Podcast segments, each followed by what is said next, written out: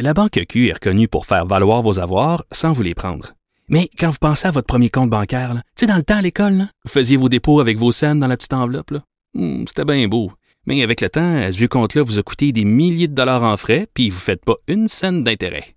Avec la Banque Q, vous obtenez des intérêts élevés et aucun frais sur vos services bancaires courants. Autrement dit, ça fait pas mal plus de scènes dans votre enveloppe, ça. Banque Q. Faites valoir vos avoirs.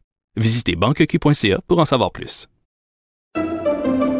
Pendant que votre attention est centrée sur vos urgences du matin, vos réunions d'affaires du midi, votre retour à la maison ou votre emploi du soir, celle de Desjardins Entreprises est centrée sur plus de 400 000 entreprises à toute heure du jour. Grâce à notre connaissance des secteurs d'activité et à notre accompagnement spécialisé, nous aidons les entrepreneurs à relever chaque défi pour qu'ils puissent rester centrés sur ce qui compte, le développement de leur entreprise.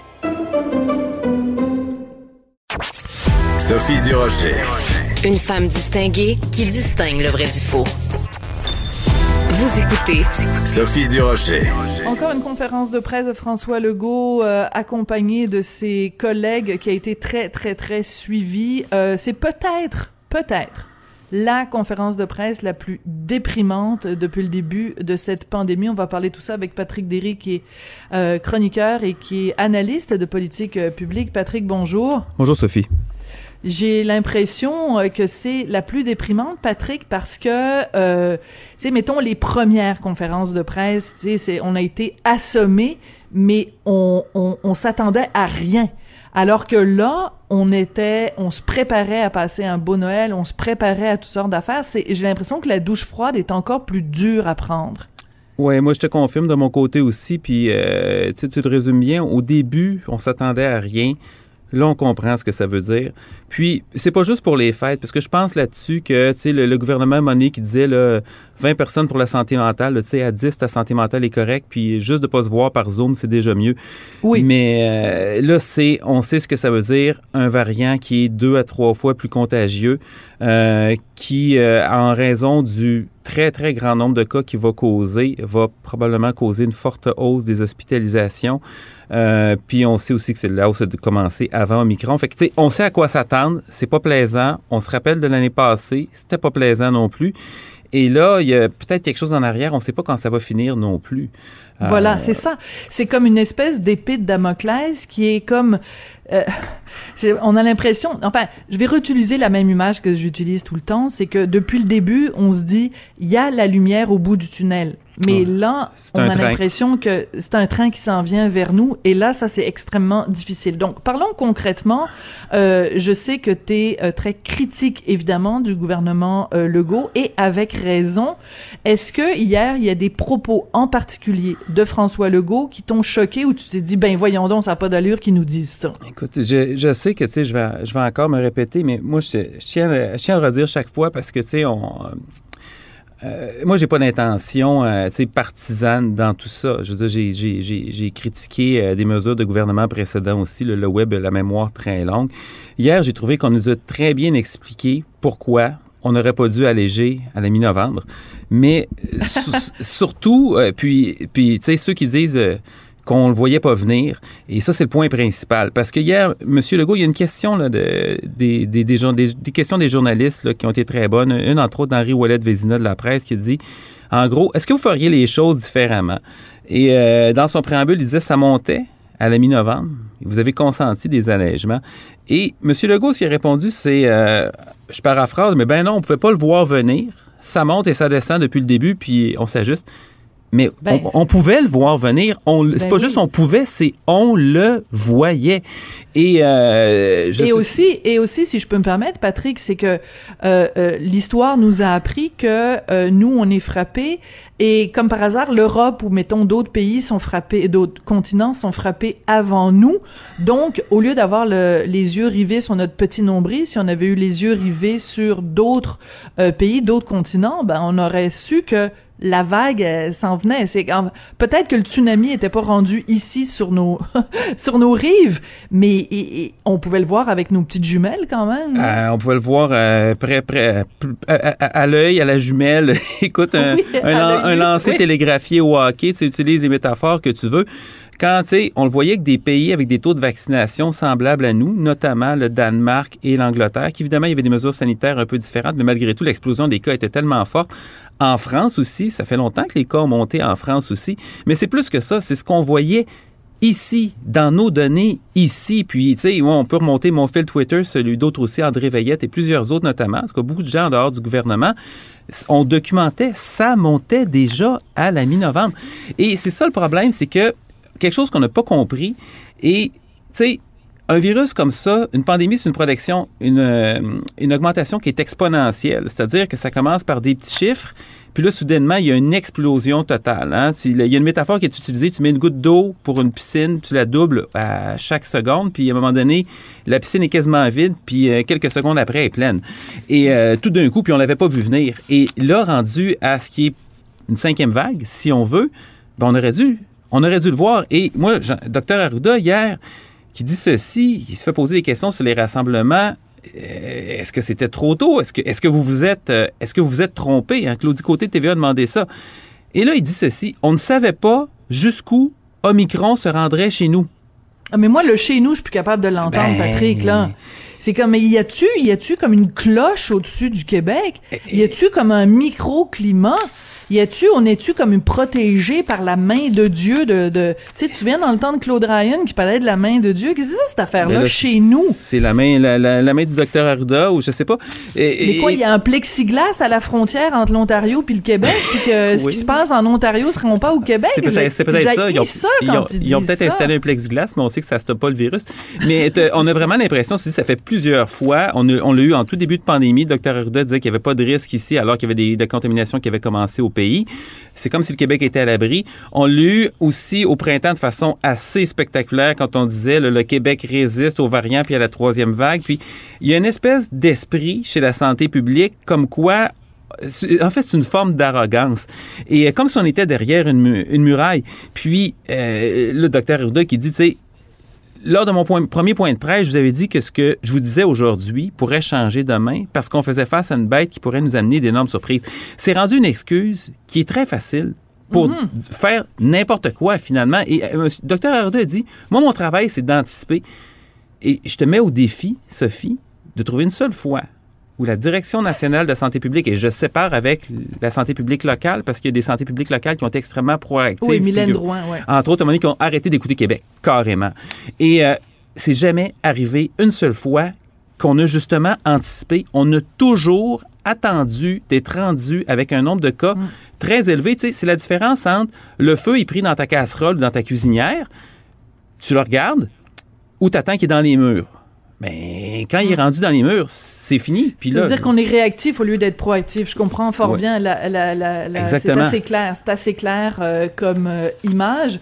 Écoute, euh, je veux qu'on parle d'un phénomène quand même quand on a, on a, on a été rendu quand même assez bon en vaccination, à un moment donné, c'est posé la question, quand on a commencé à donner les deuxièmes doses et tout ça, de se dire, Qu'est-ce qu'on devrait faire? Je te parle, quand je dis on, je dis la planète au complet, c'est poser cette question-là. Est-ce qu'on euh, s'assure de mm, protéger adéquatement l'ensemble de notre population ou on commence à envoyer des vaccins dans les pays ou les continents même au complet où la vaccination est rendue à 2% Est-ce que c'est pas la meilleure façon de se protéger? Et est-ce que donc la question se pose de façon euh, extrêmement forte aujourd'hui. Est-ce qu'on s'est pas complètement planté dans cette stratégie-là? Parce que si c'est comme un effet boomerang, les, non vaccinés fait en sorte que euh, le, les variants continuent. Est-ce qu'on aurait pu empêcher Omicron d'une certaine façon si on avait, mettons, euh, aidé à vacciner au complet le continent africain? Tu sais, empêcher, c'est difficile à dire. Il y a une chose qui est sûre, c'est qu'on avait une obligation de moyens puis on l'a pas fait. Ça fait plus d'un an que beaucoup, beaucoup de gens disent qu'une chose qui est assez évidente, on réglera pas la pandémie euh, simplement derrière nos frontières. C'est-à-dire que si on est un pays comme l'Inde, avec plus d'un milliard d'habitants, qui est une soupe à mutation de virus, on est, ça va finir par revenir l'Afrique aussi, un, autre milliard plus ou moins en population, et donc qu'il fallait intervenir. Et ça, c'était, c'était pas juste un credo altermondialiste de gens qui étaient sensibles à la situation des pays en développement, tu sais, des économistes, euh, l'a plaidé à plusieurs reprises. Qu'on ne peut pas accuser d'être vraiment à gauche, C'est ça, c'est certainement pas un magazine de gauchiste, c'est pas un magazine de droite non plus. Moi, je le vois comme un centre radical puis éclairé, là, tu sais. Et euh, et il y avait un cas économique à faire. Ça coûtait moins cher de vacciner le reste du monde que de subir les conséquences d'une crise économique sévère. Et c'était aussi moralement la bonne chose à faire parce qu'on a quand même une responsabilité en tant que pays développé et honnêtement très, très riche par rapport au reste de la planète. Et le, test, ben, on l'a échoué. Et ce n'est pas la faute des pharmaceutiques, parce qu'on dit beaucoup que les pharmaceutiques auraient dû laisser aller leurs brevets. Les pharmaceutiques ne peuvent pas laisser aller leurs brevets parce que pour chaque molécule qui réussit à percer sur le marché, il y en a, je pense, 10 000 qui sont des investissements qui s'en vont en pure perte. C'est extrêmement coûteux la recherche mm. pharmaceutique et c'est parce qu'on a des pharmaceutiques qui sont capables de faire des profits qu'on a eu des vaccins rapidement. L'échec, ben c'est l'échec des gouvernements. Les gouvernements du G7, ça inclut notre, ça inclut celui des États-Unis, ça inclut plusieurs autres pays, avaient certainement les moyens de dire on fait un effort là-dessus, on a creusé des déficits pour toutes sortes d'affaires. On avait les moyens de le faire, de dire on augmente la capacité, on construit des usines, ça se fait mm. pas en deux semaines, mais là, écoute, ça fait quand même un an qu'on vaccine, et de lancer une opération à grande échelle. Et ça, là, c'est pas, pas des vases communicants, genre nous, on a une troisième dose, les autres, ils en ont pas. Non, on peut juste en faire plus. On a décidé de pas le faire. Puis en fait, c'est un peu Omicron, c'est un peu le karma des pays riches, d'une certaine façon. Mais en même temps, si je peux me permettre de faire l'avocat du diable, on a vu aussi des reportages disant sur le terrain, c'est pas aussi simple que ça. Je prends par exemple le cas de, du continent africain. Euh, il y a plusieurs pays où il y a des réticences au sein de la population, c'est-à-dire des populations qui euh, plus rurales, qui euh, se méfient des autorités et on les comprend parce que c'est rempli de, de, gouvernements corrompus et de d'histoires sanitaires absolument épouvantables. Donc quand tu arrives dans un petit village reculé en Afrique et tu dis on va vous vacciner, c'est pour votre bien il y a plein de gens qui ont des réticences à ça. Donc, euh, il y a, y a des, des, pays africains, par exemple, où on leur a offert des vaccins et qui ont dit, ben, ne nous les donnez pas tout de suite, les vaccins, parce que de toute façon, on va les perdre, parce qu'une fois qu'on va arriver sur le terrain, on pourra pas écouler toutes les doses que vous allez nous donner. Donc, c'est peut-être pas 100% des cas, mais il y a quand même des cas où, pour des raisons religieuses, par exemple, pour des, régions de, des, des raisons de croyance, où les gens sont euh, euh, vaccins sceptiques. Tu sais, comme, comme certains sont climato-sceptiques. Donc, ça n'aurait pas été non plus une solution parfaite à 100%, ah. mais on aurait pu sûrement éviter un certain nombre de cas, c'est évident. C'est, je suis d'accord avec toi, mais il aurait fallu commencer. tu sais, on a commencé à parler, on savait qu'il y avait des travaux sur le vaccin presque dès le début de la pandémie. Donc, on a eu quand même beaucoup de temps pour préparer ça. Et tu sais, tu as tout à fait raison ce que tu dis. Là. Il, y a, des, endroits en Afrique où le, vaccin est disponible, puis les gens se présentent pas. C'est aussi simple que ça. Et, euh, mais en même temps, il y a eu des épidémies en Afrique. Il y a eu de la méfiance sur le terrain, par exemple avec Ebola. Tu as des organisations comme Médecins sans hum. frontières qui sont expérimentées avec ces, qui doivent faire. écoute, il y a des gens, des, travailleurs de la santé pendant Ebola qui, qui sont fait attaquer, qui sont fait tuer. Euh, il y a de ils ont pris de l'expérience là-dedans. Il y a des façons d'aborder ça. Puis c'est pas juste en Afrique aussi. Tu regardes, par exemple, c'est fascinant, puis la confiance envers les gouvernements, en effet, c'est super important parce qu'en Europe, c'est où que les gens sont pas vaccinés. C'est surtout dans les pays de l'Est puis du Sud-Est, donc l'ancien hmm. bloc communiste, euh, grosso modo. Et euh, tu as aussi un peu euh, la Grèce. En Allemagne, la division entre l'Est et l'Ouest est frappante. C'est toutes les régions de l'Allemagne, l'ancienne Allemagne de l'Est où le taux de vaccination est beaucoup plus bas. Donc, la confiance envers les gouvernements, c'est sûr que c'est important. mais encore là, c'est parce qu'on n'a même pas essayé c'est euh, c'est ça qui est désolant. Puis, ben, là, écoute, c'est un, un peu déprimant, c'est un, un, un peu désolant. C'est un gros test pour euh, les pays occidentaux. Moi, je pense, malgré tout, raté, même si on aurait. Mais, tu sais, on n'a pas essayé. C'est ça la chose. Mm. On n'a pas essayé. Écoute, il y a un aspect, revenons au, Québec, un aspect quand même qui, est important et qui était réclamé par plusieurs personnes euh, euh, depuis quelques jours, depuis quelques semaines, c'est d'accélérer la troisième dose. Le gouvernement donc a annoncé hier qu'à partir du 20 décembre, ça allait être les 65 ans et plus, à partir du 27 décembre, les 60 ans et plus, alors que normalement tout ça devait se faire en janvier. Euh, quand même, François Legault, j'ai apprécié le fait qu'il explique en disant, ben, il y a plein de gens qui réclament que ce soit, bon, on ouvre à tout le monde tous les 18 ans et plus la troisième dose, mais il dit non, ça va créer une injustice parce que on le sait que c'est plus on est avancé en âge, plus on est vulnérable. Donc là, si on dit à tout le monde, vous pouvez vous faire vacciner pour la troisième dose, il y a quelqu'un de 40 ans qui pourrait passer devant quelqu'un de 70 ans et plus. Donc, c'est important de respecter la gradation des âges. Euh, Est-ce que ça va être suffisant, par contre, Patrick, le fait que justement, à partir du 20 décembre, les 65 ans et plus, le 27 décembre, les 60 ans et plus qui vont avoir leur troisième dose, est-ce que ça va réussir? Est-ce que ça va être suffisant pour contrer cette, euh, cette vague Omicron? C'est difficile. À, la vague, probablement pas. Les pires effets, euh, plus de chance. On voit qu'avec trois doses, la protection est significativement euh, meilleure. Moi, quand même, je vais apporter des nuances, si tu le permets, parce que, un, le Québec, encore une fois, est en retard. Euh, ça fait quand même euh, plusieurs semaines qu'on le sait que euh, finalement, ça commence à descendre avant six mois, l'immunité. Et euh, il y a plein de données là-dessus. Et on a une communauté d'immunisation au Québec, qui, en tout cas, qui est pas loin de la santé publique et qui réagit toujours en retard.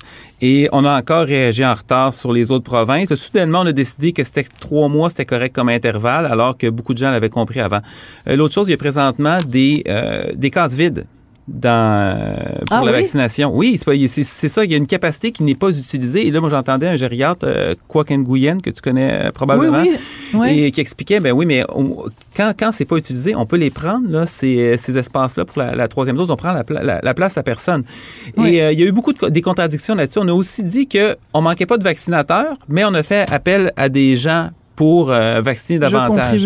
Oui. Euh, mais le ministre du, euh, dit, ah, non, non, ça avait absolument rien à voir avec notre capacité de vaccination. Hey, à un moment donné, là, euh, là. euh, c'est ça. Mais moi, moi, je pense que quand même, il y a moyen d'ouvrir, de garder, par exemple, des plages ouvertes, de regarder en fin de journée des doses inuti- inutilisées. Puis, de toute façon, le, Monique, tu sais, moi, c'est, j'ai une approche qui est un- peut-être un peu simpliste parfois, mais si l'Occident au complet puis le reste du pays est capable de le faire, il faut qu'on arrête de chercher des excuses pour pas être capable de le faire. Il faut qu'on trouve des façons de le faire marcher. Mm. Et il y a moyen de prioriser puis de favoriser puis de pousser.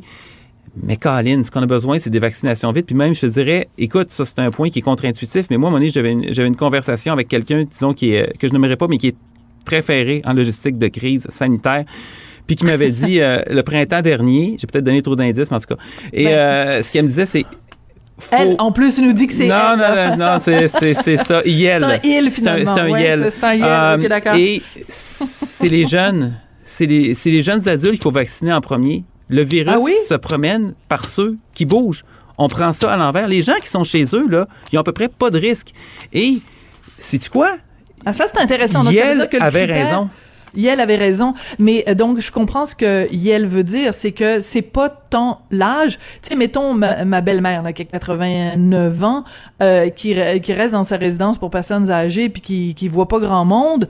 Euh, oui, peut-être que physiquement, à cause de son âge, elle est plus à risque, mais elle est si on le compare, mettons, à quelqu'un, à ma, à ma belle-fille qui a 26 ans puis qui, qui voit ben, ben, ben, ben, ben, ben du monde, ben, c'est peut-être euh, celle de 26 ans qui est plus à risque. Si, si ta belle-fille est préposée aux bénéficiaires ou si elle travaille dans une un centre de personnes âgées ou si elle va porter des repas, c'est elle qui va le promener le virus puis qui va le faire rentrer dans les, dans les centres de personnes âgées. Et ça, cette conversation-là, ça remonte à, à- à plusieurs mois. Au printemps. On l'a Ouais. pris, on l'a pris à l'envers. Fait que les, les écoles, c'est la même chose. Les enfants sont pas à risque, mais ils propagent en tabarouette le virus. Voilà, c'est ça, exactement. Bon, écoute, euh, Patrick, euh, de...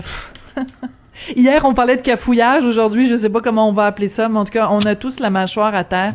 On a tous le moral euh, dans les talons. Écoute, on va se, se consoler en se disant, bon, c'est quand même mieux que l'année dernière où il y avait pas de party de Noël. Là, au moins, ça va être des parties à 10. Ouais. Euh, faites attention, portez le masque, tenez-vous à deux mètres, ventilez, ventilez, ventilez, ouvrez la fenêtre. Moi, je, reconna- euh, je retiens le, le conseil de Nima Machouf euh, qui disait euh, à toutes les heures, ouvrez les fenêtres et euh, avant que vos invités euh, arrivent, euh, ouvrez aussi la porte pour qu'il y ait un courant d'air.